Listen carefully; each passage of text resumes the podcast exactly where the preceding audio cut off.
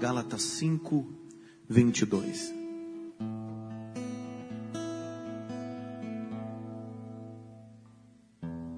Mas o fruto do Espírito é amor, alegria, paz, longanimidade, benignidade, bondade, fé, mansidão, temperança. Curva sua cabeça, por favor. Pai, nós te damos graça por essa noite de estarmos na tua casa. Obrigado pelo fôlego de vida. Obrigado pelo dia de trabalho. Obrigado pelas oportunidades. Obrigado pelos sims. E obrigado pelos não também. Nós te damos graça por tudo que o Senhor tem feito. O Senhor não está no controle, o Senhor é o controle de tudo. Que o teu nome seja glória para todo o sempre. Amém. Se você pode e entende o que eu estou falando, que o nome de Jesus é acima de todas as coisas, eu queria que você aplaudisse o nome de Jesus, por favor.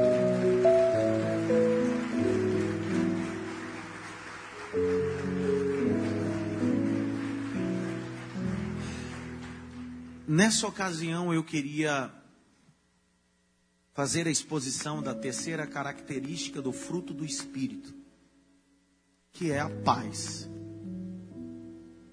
E eu penso que a paz é uma das grandes situações, ou do grande desejo que todo indivíduo político, pai de família, queira. A paz também será uma manifestação do anticristo, quando ele manifestar uma falsa paz. A expressão de São Jerônimo da Vulgata, que vem do latim, traduz como pax, que é estabelecer tranquilidade. O texto que a gente leu, a palavra que aparece aqui sobre paz é eirene. Eirene vem do grego aqui. Significa tranquilidade, refúgio, estabelecer confiança. A Bíblia, em seus 66 livros, sempre vai gritar um princípio de paz, explicando o que é paz. Quando eu fiz uso do texto original, Eirene, Eirene tem quatro, pelo menos, definições, o que representa. Eu queria que você pegasse papel e caneta e anotasse. Nós estamos num culto de ensino. Ok? Eirene, a palavra que está aqui escrita, tem quatro definições, ou quatro tipos de paz. Número um, ausência de guerra. Então, quando a gente fala paz, a gente está dizendo assim, ausência de guerra, não tem guerra. Eirene. Dois, quando a gente diz paz, a gente está falando paz entre dois indivíduos. Paz entre duas pessoas. Três, quando a gente fala sobre paz, segundo a Irene, a terceira definição é segurança e prosperidade. Quarta e última. Quando a gente fala de paz, eu vou repetir esses quatro, tá? Então, fica tranquilo. Quando a gente fala de paz, a gente fala de caminho de paz. Salvação. Então, toda vez que você escutar a palavra paz na Bíblia, sempre está associado com esses quatro condições. Eirene, número um, ausência de guerra. Número dois, paz entre inimigos ou indivíduos, pessoas. Terceiro, quando a gente fala de paz, a gente fala segurança e prosperidade. Eirene está ligado com isso. Quarto e último, fala sobre o caminho de paz, salvação, Jesus. Dá para repetir? Eu vou perguntar Vamos ver se você anotou aí, tá bom? Número um, que representa a paz. Número quatro, que representa a paz. Dois. Ih, já enrolou, tá vendo? O exercício neural tá aí. Quando você troca a ordem das coisas, é aí que você tira o seu cérebro da zona de conforto, faz ele trabalhar. Então, quando você faz um segmento, você quebra ele, você está fazendo ele movimentar. Lembra que o cérebro é um, um músculo, precisa ser exercitado, ok? Número um, que representa a paz na Bíblia? Número um? Número três? Número um? Número quatro? Número dois? Número cinco? Ah, anotei, tá bom. Antes da gente começar, eu queria que você apertasse a mão de pelo menos três e dissesse assim: Pai, seja convosco.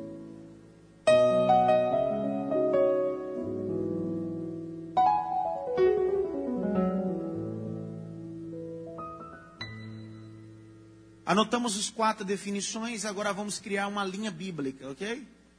Criar uma linha que possa nos dar é, clareza sobre essas quatro coisas.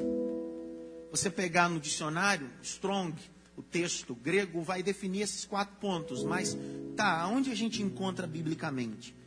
Para que essa necessidade de quatro manifestações de paz? Ou quatro coisas distintas sobre paz? A primeira delas é a ausência de guerra. Quando está uma guerra, e eu estou falando não de guerras espirituais, é uma guerra comum, queira ser guerra civil, guerra militar é, quando essa guerra se estabelece um término, a primeira coisa que alguém grita é paz. E alguém que entra na guerra, entra na guerra para vencer. Mas alguém que perde uma guerra e percebe que está perdendo a guerra, ele não vê a hora que se estabeleça a paz sobre a guerra. E é engraçado que às vezes a gente precisa de paz em meio às guerras. Por que paz entre as guerras ou no meio da guerra? Eu queria que você entendesse uma coisa. Deus só lhe dará oportunidade de construir coisas quando a paz chegar na sua guerra. Porque quando você está em guerra, você não tem tempo de construir coisas para Deus, você está em guerra. Mas quando a guerra acaba e tem paz, você começa a construir coisas a Deus. Onde está escrito isso? Abre comigo Reis. Primeira Reis capítulo 4, verso 20 e 21. Abra a Bíblia. Só abra, não leia, olhe nos meus olhos. Estão verdes hoje. Então abra e olhe para cá. 1 Reis 4, 20 e 21. O reino de Israel teve 120 anos de monarquia unificada. Eu falei um pouco disso domingo agora. 40 anos foi o reinado de Saul. Nesses 40 anos do reinado de Saul, houve muita guerra. Não foram poucas. Eram guerras em cima de guerra. Quando você vai estudar a monarquia de Israel, você vai perceber que tanto no reinado de Saul quanto no reinado de Davi, que também durou 40 anos, o inimigo proeminente de ambos os reis eram os filisteus. E é engraçado que eles vão reinando em meio à guerra. E aí você entende por que, que Saul não consegue construir o templo e nem se preocupa com a arca da aliança. Você percebe que Saul reinou tanto tempo e nem se preocupou com a arca da aliança. Por quê? Porque quem está no meio da guerra se esquece da presença. Agora, Davi vai reinar dentro da guerra. Lembre-se que dentro da guerra de Davi, Davi derrama muito sangue. E Davi tem a preocupação de trazer a arca, mas ele quer construir o templo. Deus disse: não, porque tem sangue na tua mão, sangue inocente e etc. Ele está vivendo um período de guerra. Quando Davi morre, quem vai assumir o trono é Salomão. Salomão veio de um relacionamento com Batseba. A pronúncia é essa. Às vezes a gente pega textos hebraicos ou pronúncia e a gente estabelece uma língua portuguesa, mas a pronúncia é Batseba. E ela tem o primeiro filho, morre, e o segundo é Salomão, e Deus o amou. O texto diz que quando ele vai perto a sentar ao trono, Davi está velho, fim da vida. Davi chama Salomão e diz assim: Meu filho, seja homem. Você conhece a história, Davi morre. Dentro dos 40 anos do reinado de Salomão, não houve uma guerra. não teve uma guerra. Você vai dizer assim, pastor, mas no reinado de Salomão, Salomão matou Joabe, mas não foi guerra. Pastor, no reinado de Salomão, Salomão aniquilou alguns opositores, mas não foi guerra. Você não vai encontrar dentro dos 40 anos de Salomão nenhuma guerra. Por que, que Deus estabelece um tempo de paz dentro do reinado de Salomão? Porque quando Davi estava vivo, Deus havia dito que ia dar a Salomão a oportunidade de construir o templo aonde Deus ia habitar no meio do povo. Então o que, que Deus está dizendo? Se no tempo de Salomão estiver guerra travada, ele não terá tempo de construir o meu templo. Mas se eu der paz para ele, em meio às guerras dele, por isso que a Bíblia diz que ele demora 20 anos para construir o templo. Meu Deus do céu. 20 anos ininterrupto construindo o templo ao Senhor. Por quê? Porque dentro do reinado de 40 anos, Deus deu paz a Salomão. Presta atenção. Deus falou na minha alma essa tarde. Deus disse assim: em meio às guerras travadas, eu estabeleço um tempo de paz. Para que o tempo de paz manifeste as construções do Altíssimo. Irmão, quando você lê a história, é impossível, dentro dos 40 anos do reinado de Saul, ter paz com o Filisteu. Dentro dos 40 anos de Davi, ter paz com o Filisteu. Aí de repente parece que Deus esconde Salomão, o reinado de Salomão diz assim: vai ter paz na guerra. E aí, Salomão não se preocupa com o pelotão. Salomão não se preocupa com o general. Salomão não se preocupa com soldado. Salomão não se preocupa com espada. O que, que Salomão se preocupa? Com martelo. Com pedra preciosa. Com porta ele tem tanta paz que no tabernáculo de Moisés havia um menorá, um candelabro. Mas no tempo de paz você cria dez menorás. Ele diz: em tempo de paz eu vou construir mais. Então Deus te dá paz em meio às guerras, não é para você sentar numa rede, é para você construir algo para Deus. Presta atenção. Sua vida econômica era uma guerra. Sua vida emocional era uma guerra. Sua vida familiar era uma guerra. Veja agora, sem guerra. Tá tudo legal. Você recebe, paga a conta. Vai no Habib's, no McDonald's. Ninguém, não tem problema nenhum. Aí você se acomoda. Deus está dizendo, não. Eu acalmei a guerra para você construir coisas para mim agora.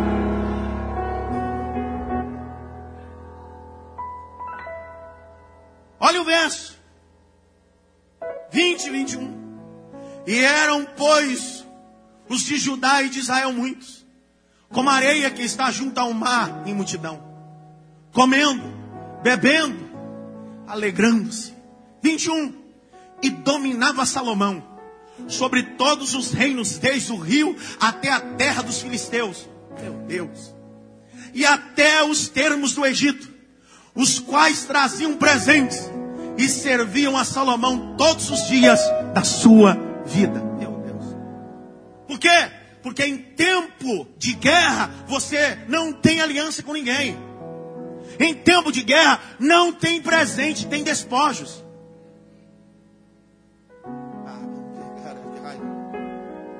Deixa eu explicar, porque de repente você não, eh, não sabe, você não é obrigado a saber também. Ok? Você não é obrigado a saber, como eu não sou obrigado a saber tudo na vida. Mas vou explicar. O que é um despojo? É quando um rei invade outro reinado, ganha o despojo, é a riqueza. Perceba que no reinado de Salomão não tem despojo. Porque presente a gente dá para quem a gente ama. Presente a gente dá para quem a gente honra. Vocês não entenderam ainda? Por isso que a rainha de Sabá não veio trazer despojo, ela veio trazer presente. Porque no reinado de Salomão havia paz. Paz paz, paz.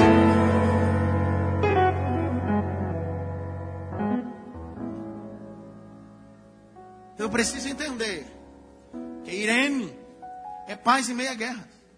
E por que ele me dá paz? que eu possa construir. Para quem? Para quem? Pergunta é: quando eu não construo em tempo de paz coisas para Deus, Deus define enviar guerras eternas para você.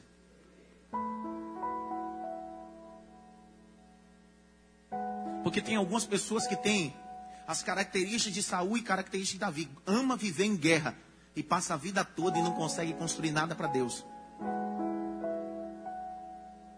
Então, sabe o que Deus falou comigo? Ah, Adson, aproveita o tempo de paz. Quando eu der um tempo de paz, construa. Quando eu te der tempo de paz, construa coisas importantes. Quando eu tiver, te der tempo de paz, construa legados, não deixe herança. Porque herança é o que você deixa para o filho, legado é o que você deixa no filho, é diferente. Esse Salomão aproveita o tempo de paz para construir coisas para Deus, um templo. Dois. Irene no grego aponta também paz entre os inimigos ou entre os indivíduos. Eu penso que isso aqui é mais difícil.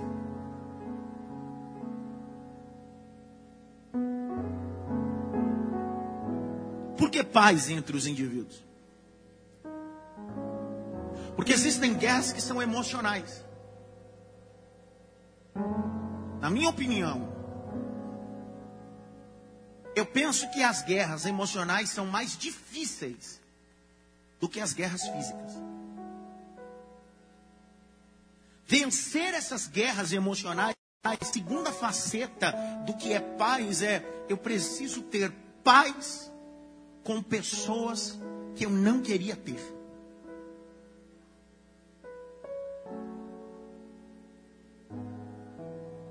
Vamos tirar a máscara? Vamos tirar a, a, a fantasia de supercrente? Tem dia que você diz, Senhor,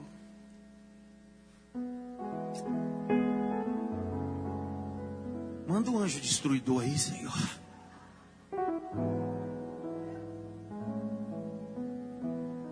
Eu estava explicando no seminário que existem duas palavras para anjo na Bíblia em hebraico. Primeiro é malar, segundo é malaré.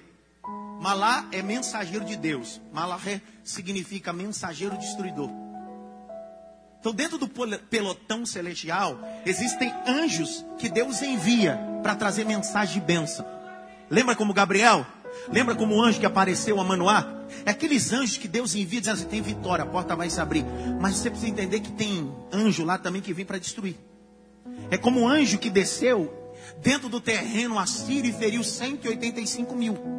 É como o anjo destruidor que desceu no Egito e feriu todos os primogênitos. Tem dia que você tem vontade de Deus, manda pelo menos uma legião de anjo destruidor para pegar ele. Já que eu não posso pegar, manda um. Ou, ou você tá, de repente você é super, super mega, mega blaster, é, é, supra sumo do crente. E penso que essa paz é mais difícil.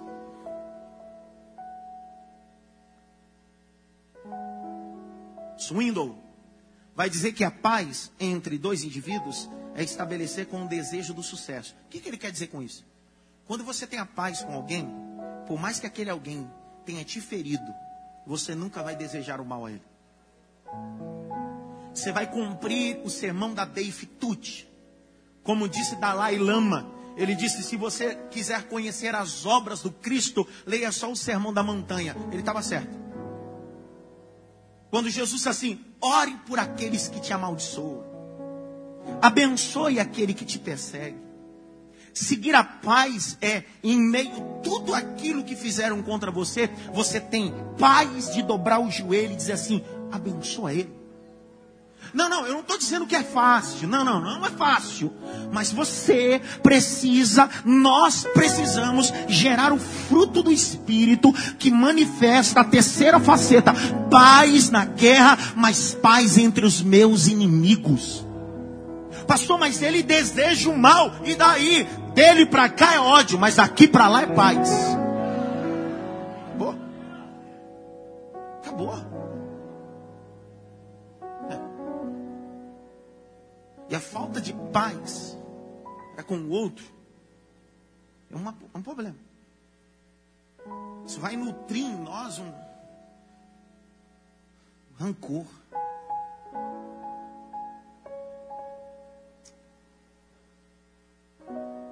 Rancor.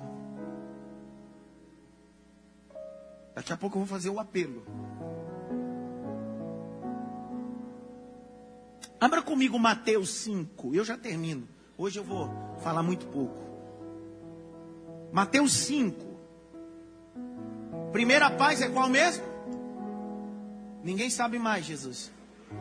Vamos lá, primeira paz é o quê? Segunda paz. Hã?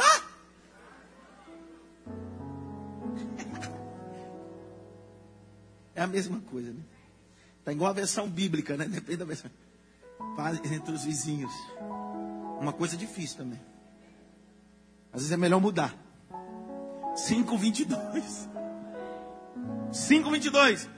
Eu, porém, vos digo que qualquer que sem motivo irasse contra o seu irmão, porque tem gente tem, é doido, tem gente que é doido. Tem, tem gente, não, tem gente que é maluco. Que o texto está dizendo assim, porque assim, eu te dou coisa assim, às vezes você dá motivo. Sim ou não? Eu já tenho motivo. Você não já tem motivo? Eu já tenho motivo. Mas tem dia que você não dá motivo nenhum. Aí você fala, o que é? O que está acontecendo? Está com problema? Porque o texto está dizendo assim, aquele que se irá sem motivo. Abra um parênteses. Às vezes as pessoas ficam iradas sem motivo aparente, porque a culpa não é sua. O quê? Só porque Jacó tem 11 filhos e decidiu costurar uma túnica colorida e dar para José, a culpa é de José?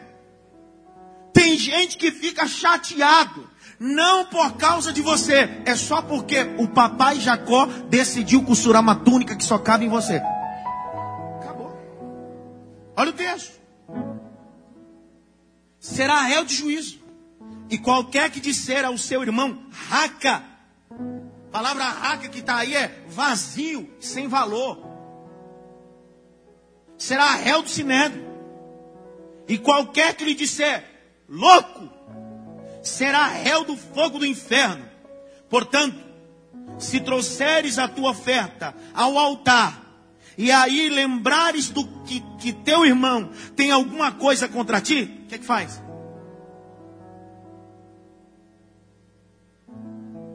Deu ruim.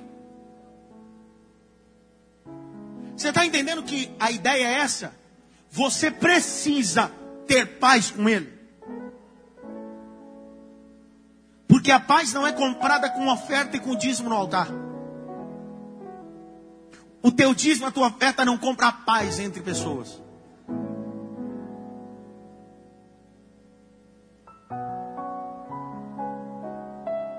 Abre comigo Hebreus, por favor capítulo 12.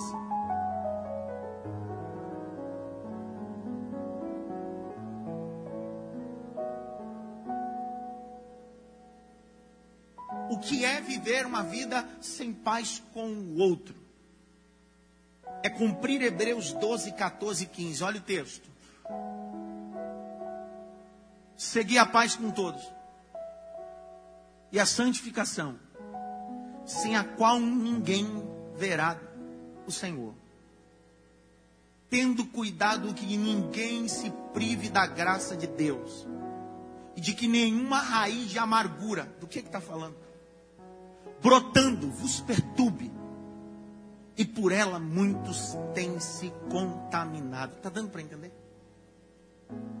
A falta de paz me impossibilita viver uma vida de santificação. Porque o que está em primeiro lugar não é santificação, é a paz. Porque a chave da santificação é a paz. Por que, que nós temos dificuldade de acessar a vida de santificação? Porque nós não utilizamos a chave que é a paz. Para com o próximo. Ter paz com alguém que te feriu não é voltar a comer pizza com ele.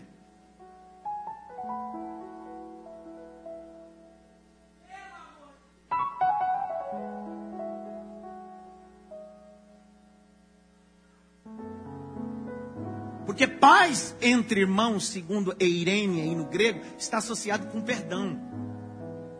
E perdão não é esquecer, Pastor, mas a Bíblia diz que Deus lança os meus pecados no mar do esquecimento. Ainda bem que você leu certo. Deus. Eu não sou Deus. O único que tem a capacidade de lançar o nosso pecado no mar do esquecimento é Deus. A gente não.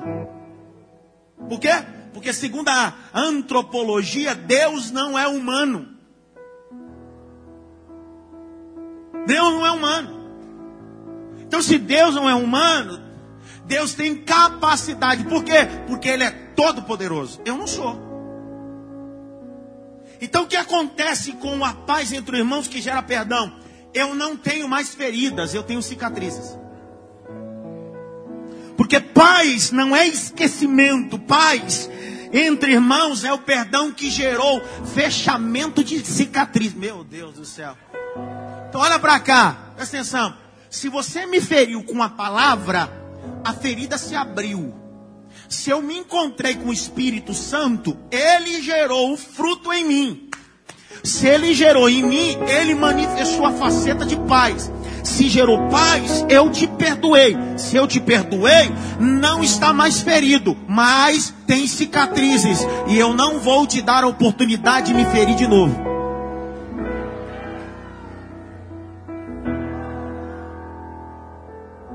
Pergunta por quê? Imagina Adão e Eva, feriu a santidade de Deus, por que, que Deus não deixou eles entrar de novo no jardim? E por que, que eu tenho que deixar você entrar? Você entrou no meu jardim, bagunçou o meu jardim, bagunçou com tudo e agora quer entrar de novo? Não, não, não. Tá fechado o jardim. Jardim é intimidade. Mas seguir a paz com todo. Vai debaixo da benção, filho. Que Deus te prospere. Deus te abençoe. Vou fazer até uma campanha por você de madrugada.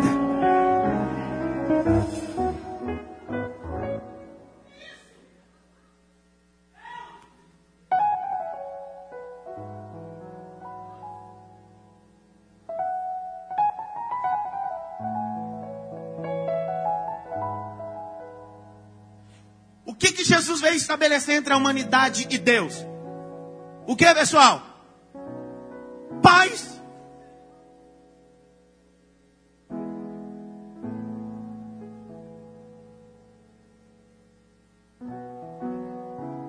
Eu vou dar um texto, para senão você vai ficar olhando com essa cara aí. E eu não gosto de com essa cara assim, não. Gênesis, vai, abre aí. O Cássio tá, o Cássio é um credo miserável.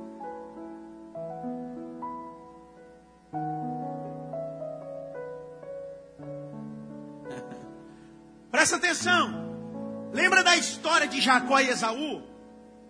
Como era a história dos dois? Os dois estavam de boa, não era assim? Sim ou não? não.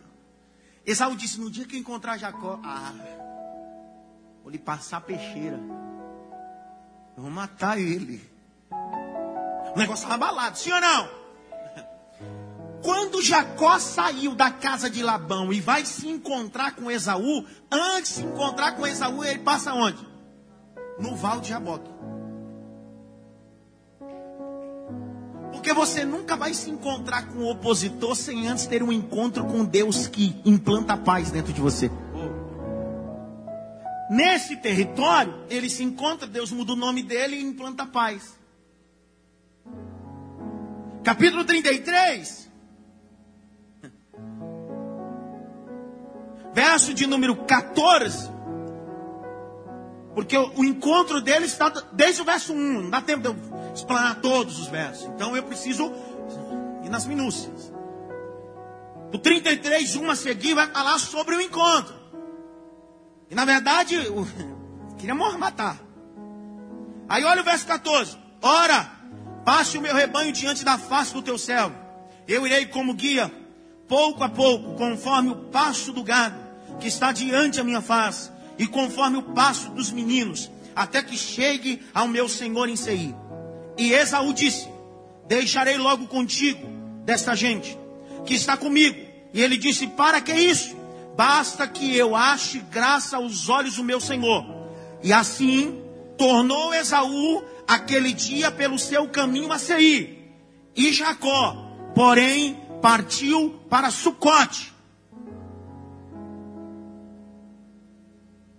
Pergunta: estavam brigados? Estremecida a relação? Se abraçaram? Choraram? Beijaram-se? Sim ou não? A paz se manifestou? Sim ou não? E por que, que os dois não saíram juntos para a mesma cidade? Porque paz não significa caminharmos juntos, é seguir a vida em paz.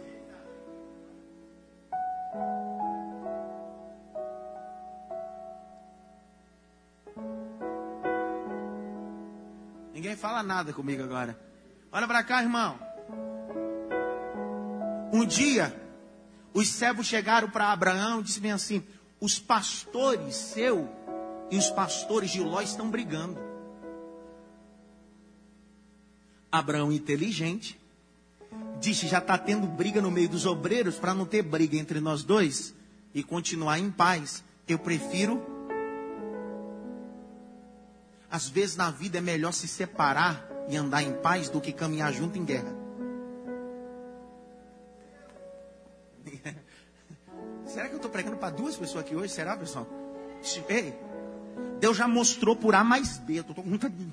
Deus já mostrou por A mais B para você que o negócio está pegando fogo lá embaixo, mas você decide forçar a barra. É melhor separado em paz do que junto em guerra. Passou onde só quer chegar? Sim, meu irmão, quero chegar lá no Novo Testamento.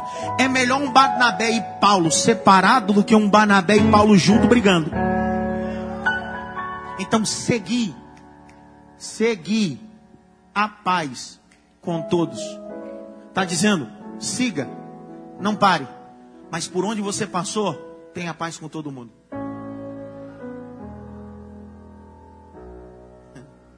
Três.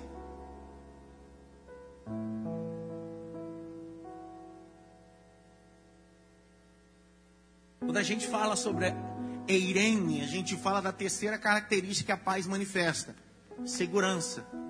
E o quê? Porque quando você tem paz, você vive prosperidade. Quando você tem paz, você vive segurança. Exemplo. A Bíblia diz em Números que Deus escolheu Arão. E há um bochicho. Qual é o bochicho? Buchicha é o seguinte: ei, presta atenção. Eu escolhi Arão e o povo está dizendo: Arão é irmão de Moisés. Aconteceu alguma coisa, irmã Sandra? Está passando mal? Qual é o nome dele? Fernando? Ouve sua cabeça, meu irmão. Vamos orar pelo Fernando. Pai, em nome de Jesus Cristo, nós queremos entregar a vida do Fernando no teu altar pedindo que a tua boa mão visite ele essa noite. Nós não sabemos o que aconteceu, mas cremos que o Senhor é Deus de milagre. Nós te exaltamos porque a tua boa mão é onipresente. Está aqui e também está lá. Opera aqui e opera lá, porque o Senhor é Deus. Diga amém por isso. Terceiro, quem vive paz, vive segurança. Eu estava falando sobre Arão, não foi isso? Retomando o pensamento. O povo diz: Isso aí é combinado. Isso aí é mutreta. Isso aí tem alguma coisa. Aí Deus vai dizer para Moisés: Fica seguro, cara. Fica tranquilo. Relax. Como assim? Pede para colocar dez varas, doze varas, perdão, na frente da tenda do testemunho. E a vara que florescer amanhã, esse é quem eu escolhi. Deixa eu te falar uma coisa. Florescer da noite para o dia, nem em terra boa acontece. Quanto mais no deserto. Se você pegar uma terra boa e plantar alguma coisa, da noite para o dia aquilo não floresce. Mas Deus está dizendo, Moisés, é amanhã, então dorme tranquilo. Moisés, essa noite Ronca, meu filho, dorme meu. Mas, Senhor, é porque eu sou Deus de segurança, é eu que vou fazer. Agora, olha a loucura de Números 17. E saiu no outro dia pela manhã. saiu no outro dia pela manhã, na frente da tenda do testemunho, a vara de Arão escrita floresceu, deu renovo e frutificou. Ah, não. Não, não, não, não, não, não, não. Pelo amor de Deus. Deus disse que ia só florescer da noite para o dia, mas Ele é Deus. Tão segurança que Ele diz: floresce, brota renovo e frutifica. Por quê? Porque eu sou Deus de segurança. Quem confia em mim, eu faço florescer.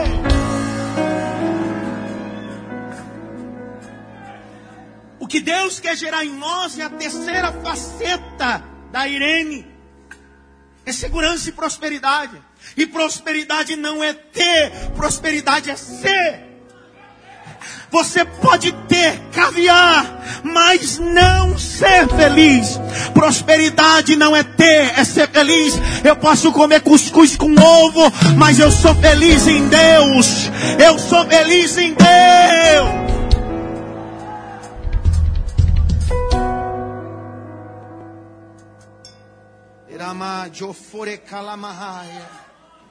Aleluia. Levante as suas mãos para o alto.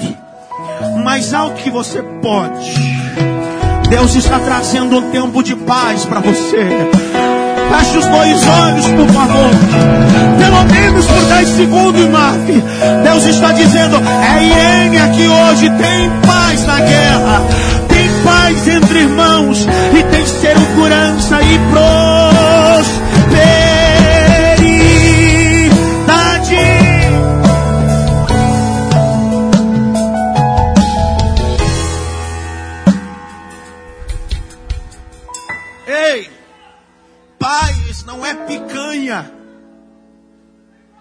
Prosperidade não é picanha à mesa todo dia.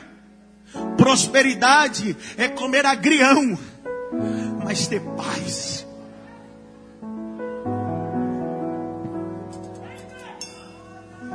Por que, pastor? Porque aquele que for fiel no pouco, eu coloco no muito, porque eu sou o Deus de paz.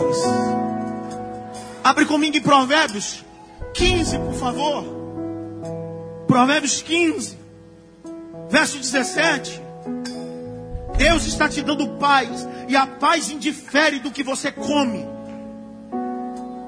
Pastor, mas eu tenho um Fusca. Se tem paz, é melhor do que andar numa Porsche. Por que, que adianta eu ter um carro que eu coloquei dentro do meu orçamento uma parcela que eu não consigo pagar? Isso não vai gerar em mim paz, vai gerar tribulação. O que adianta eu comprar uma casa se o parcela da casa ultrapassa meu orçamento? Isso não vai gerar paz, isso vai me gerar tribulação. Deus está dizendo paz, segurança e prosperidade não é ter, é ser. 15, 17. É melhor a comida com alface, aonde há amor, do que o boi gordo, a picanha com ódio.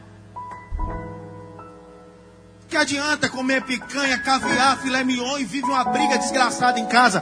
Vende tudo essa miséria, vai morar num quartinho só, come agrião, mas você vai ver se você não vai ter paz.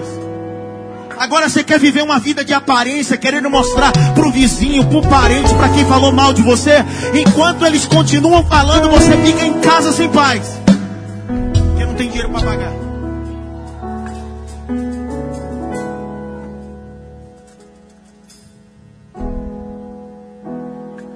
Pelo menos em três assim. Por que você não fala nada agora?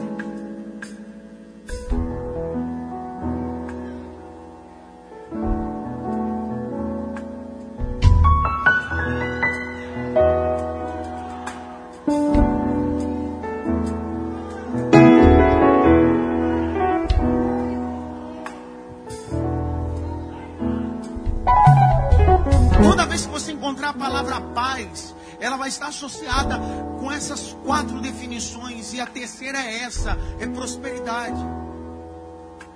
Eu não estou dizendo que quem tem paz não pode viver a abundância, não é isso que eu estou dizendo. Mas você precisa entender que a abundância com honra é paz, abundância sem honra é miséria.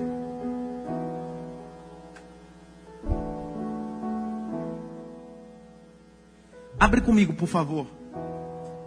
Provérbios 3. Eu vou só ler e estou liberando esses textos na sua vida para cumprir essa palavra. Eu, vamos, vamos combinar uma coisa? Vamos combinar uma coisa? Ó, você sabe por que o menino judeu é tão abençoado e ele cresce sendo abençoado? Porque de manhã o pai cita o Torá para ele. E ele escuta o Torá e o pai, quando termina de pronunciar o Torá para ele, parte do Torá, o pai diz assim: Que se cumpra essa palavra sobre ti, meu filho que se cumpra essa palavra sobre ti, meu filho. Então a criança cresce, cresce sabendo de uma coisa: não importa o que aconteça, a palavra do Baruch Hashem, a bênção do nome se cumprirá sobre a minha vida. É isso. Então, quando um pastor, um profeta, um pregador tem a palavra de Deus e libera, irmão, pega a mensagem, vive a mensagem, e não importa o que aconteça, você diz: a mensagem fala, a palavra falou, eu estou debaixo da palavra, eu vivo debaixo da palavra. Então, enquanto eu ler esse texto aqui, você vai dando glória, vai entendendo, vai dando glória. Por quê? Porque paz está ligado com prosperidade, ok? E eu vou ler Provérbios 3, de 9 a 17. Provérbios 3, de 9 a 17. Posso ler ou não? Honra o Senhor com a tua fazenda e com a primícia de toda a tua renda. Se, se encherão os teus celeiros abundantemente, transbordarão de moço o teu agar. Filho meu, não rejeite a correção do Senhor, nem te enojes da tua repreensão, porque o Senhor repreende aquele a quem ama assim como o pai, o filho a quem quer bem. Bem-aventurado o homem que acha sabedoria e o homem que adquire conhecimento, porque melhor é a sua mercadoria do que a mercadoria de prata, a sua renda do que o ouro mais fino, mais precioso é do que os rubis. E tudo quanto podes desejar, não se pode comparar a ela. Agora olha o verso 16 aumento de dias há na sua mão direita e na sua mão esquerda, riqueza e honra. Agora é para saltar, olha o verso 17, irmão. Os teus caminhos são caminhos de delícia, e todas as suas veredas, e todas as suas veredas, as todas as suas veredas, e todas as suas veredas haverá.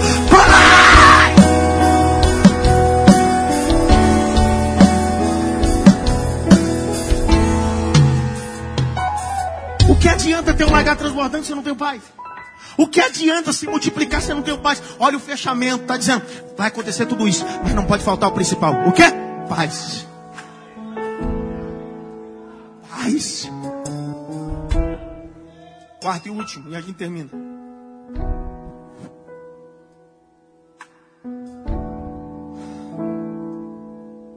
Eirene é ausência de guerra paz entre indivíduos, segurança e prosperidade. Quatro, caminho de paz, salvação. Quando a gente diz sobre Irene, a gente está dizendo assim: eu encontrei um caminho de paz. Eu vivia num caminho de horror. Eu vivia num caminho de sofrimento. E agora, Irene, eu encontrei com um caminho de paz eu me encontrei com a salvação. Irmãos, tá forte aqui hoje, tá? Tá forte, tá uma atmosfera diferente. Deus está gerando paz em nós. Deus está gerando paz em nossa casa. Levante a mão direita assim bem alto, ó. Bate pelo menos em três mãos, diga para ele assim: paz, paz, paz, paz, paz.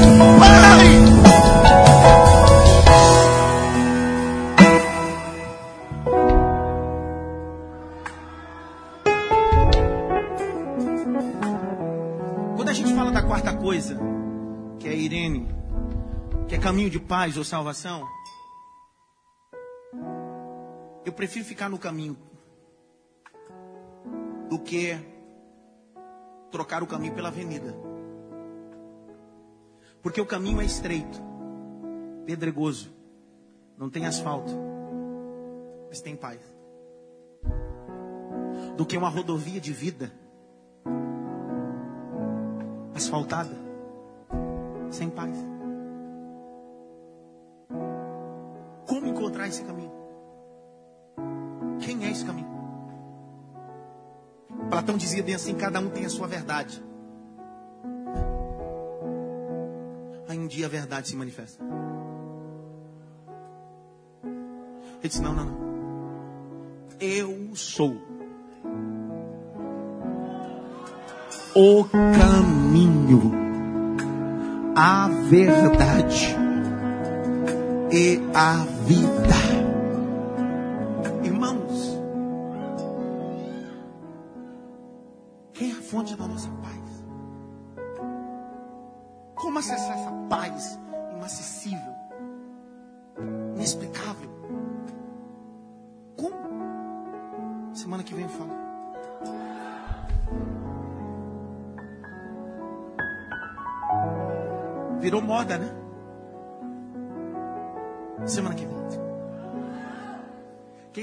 Hoje pela primeira vez, levanta a mão aí.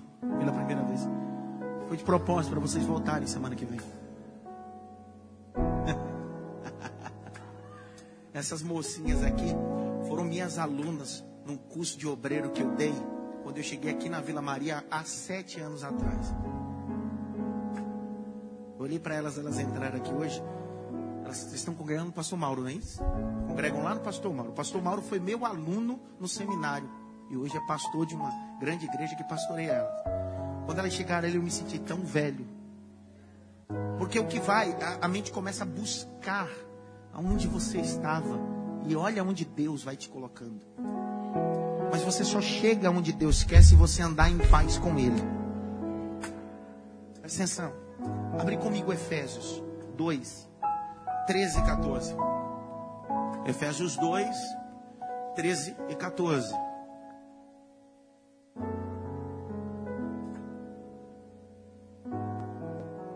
Mas agora, em Cristo Jesus, vós, que antes estavam longe, estavam distantes, já pelo sangue de Cristo chegaste perto.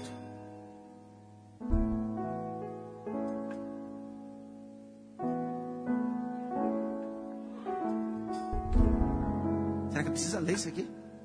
Era para você ter dado glória a Deus só de ver isso daí. Ó. Porque Ele é a nossa paz. Porque Ele é a nossa paz. Não é o iPhone novo que é a minha paz.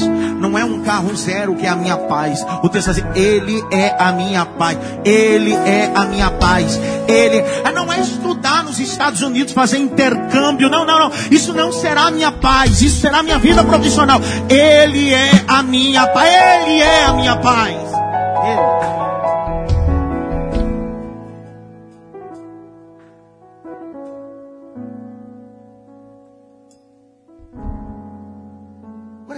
Paz.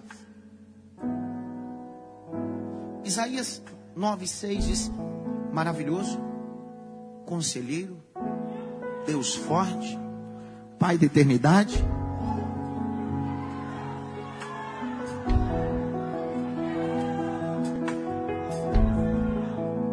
A pergunta, príncipe da paz, irmão. Pergunta é: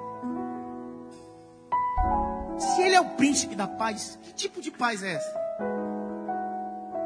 Eu anotei aqui duas coisinhas, mas eu penso que é desnecessário diante de tudo foi dito.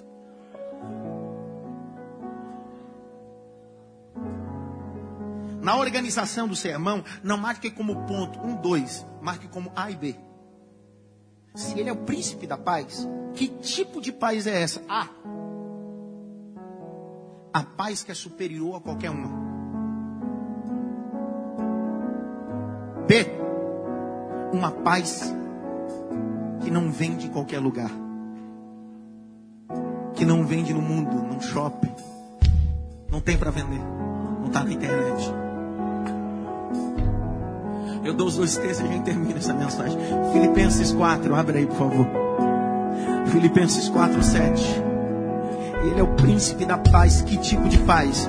Uma paz superior. Que paz superior é essa? e a paz de Deus, que excede todo entendimento, guardará os vossos corações e os vossos sentimentos em Cristo Jesus. Paz que excede. A palavra exceder aí vem do grego. Exceder é superior. Deixa eu te falar uma coisa. Dar um tapa na maconha não te deixa em paz. Dar um tiro na cocaína não te deixa em paz. Viver uma vida promíscua com uma prostituta não te deixa em paz. Quer conhecer paz, irmão? É só conhecer a Jesus Cristo. Ele é uma paz superior, inexplicável. Ele é o príncipe da paz. Ninguém pode explicar. A paz é dele, por ele, é ele.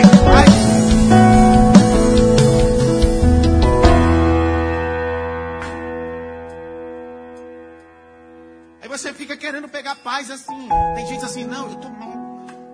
Tô mal. Vou para Paris. Vou dar uma passeada na Champs-Élysées. Quando volta para o Brasil, continua sem? Porque a paz não está na cidade luz. Não, não, eu vou, eu vou para Times Square. Vou dar uma passeada em Nova York.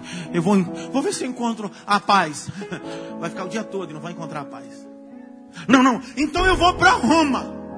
Eu vou para a Avenida do Corso, a principal em Roma. Vou caminhar 4 quilômetros que tem lá. De repente, eu encontro paz. A Via do Corso é a via que mais tem boutique no mundo.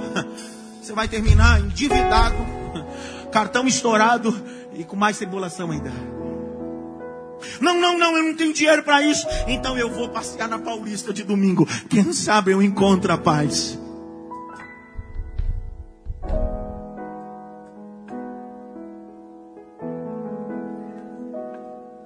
Paz não é momento. Não confunda paz com prazer. Paz não é prazer, paz é vida. Deus está dizendo na minha alma: eu não quero que você tenha prazer, eu quero que você tenha paz. Paz. Estou liberando isso, paz. Paz.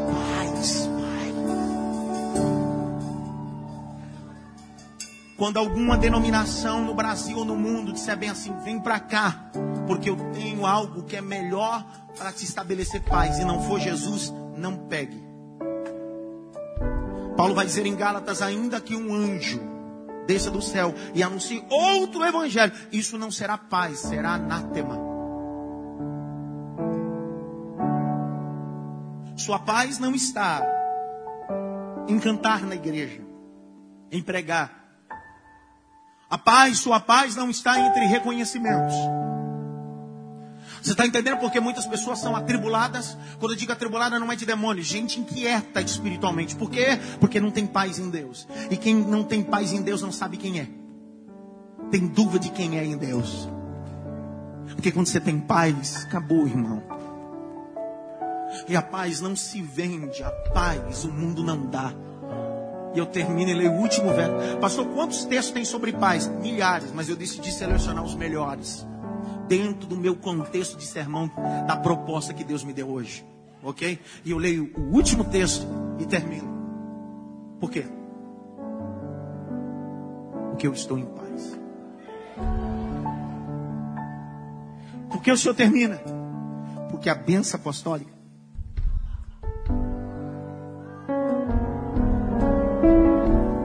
tem que ter paz. Que a graça do nosso Senhor e Salvador Jesus o grande amor de Deus, paz. Eu preciso ter paz. Paz no concluir, paz no finalizar, paz no iniciar, paz. João 14, verso 27.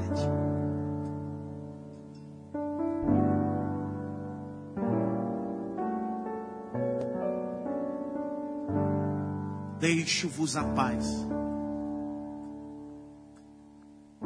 A minha paz vos dou. Não vos dou como o mundo dá. Mas não se turbe o vosso coração. Nem se atemorize, meu Deus. Quando as pessoas olham para você e vê tudo desmoronar e você tranquilo, em paz. Aí alguém diz assim: Por que, você está tranquilo? porque eu sei em quem tenho crido. Por fim ele se levantará. Chore-me calamanchura baragai. Porque ele é o autor da paz, ele estabelece a paz.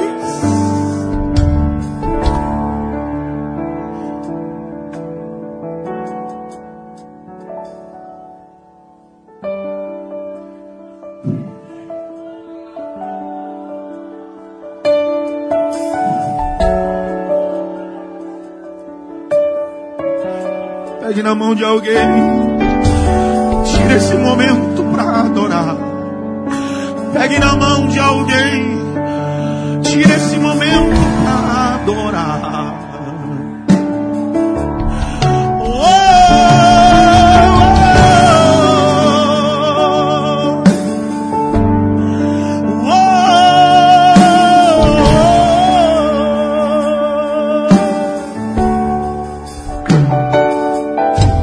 Eu vou liberar um texto enquanto você está de mão dada com esse irmão. Eu queria que você te segurasse na mão dele e olhasse para a tela, porque eu vou ler um texto. Porque a partir de hoje você sai acompanhado.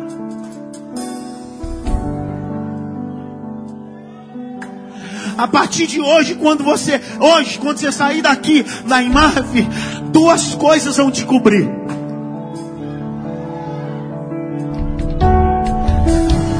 Duas coisas vão te cobrir. Coisas vão te cobrir. Eu vou ler.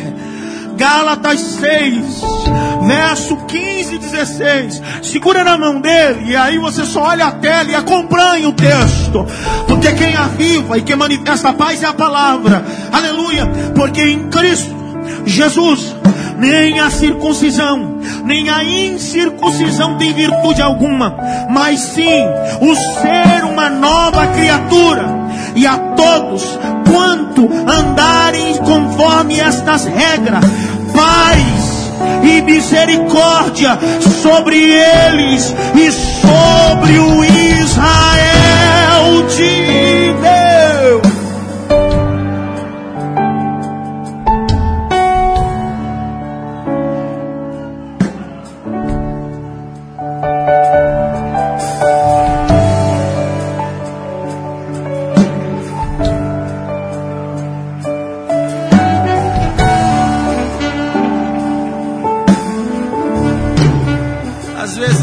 pessoas olham para você e dizem assim: por que aconteceu na vida dela? É porque eles olham só para você, não vê o que tem em cima de você. Paz e misericórdia sobre eles. Paz e misericórdia sobre eles.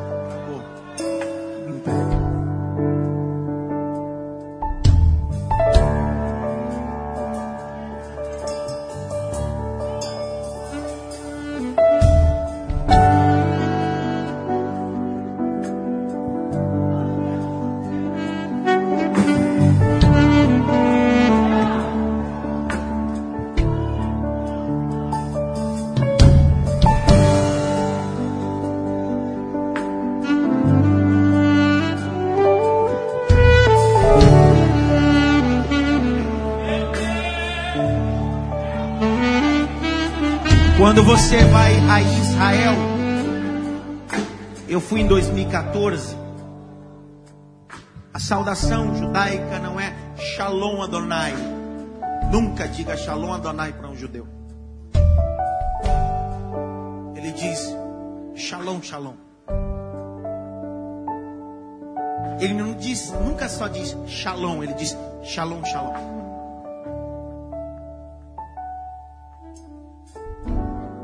Paz e paz.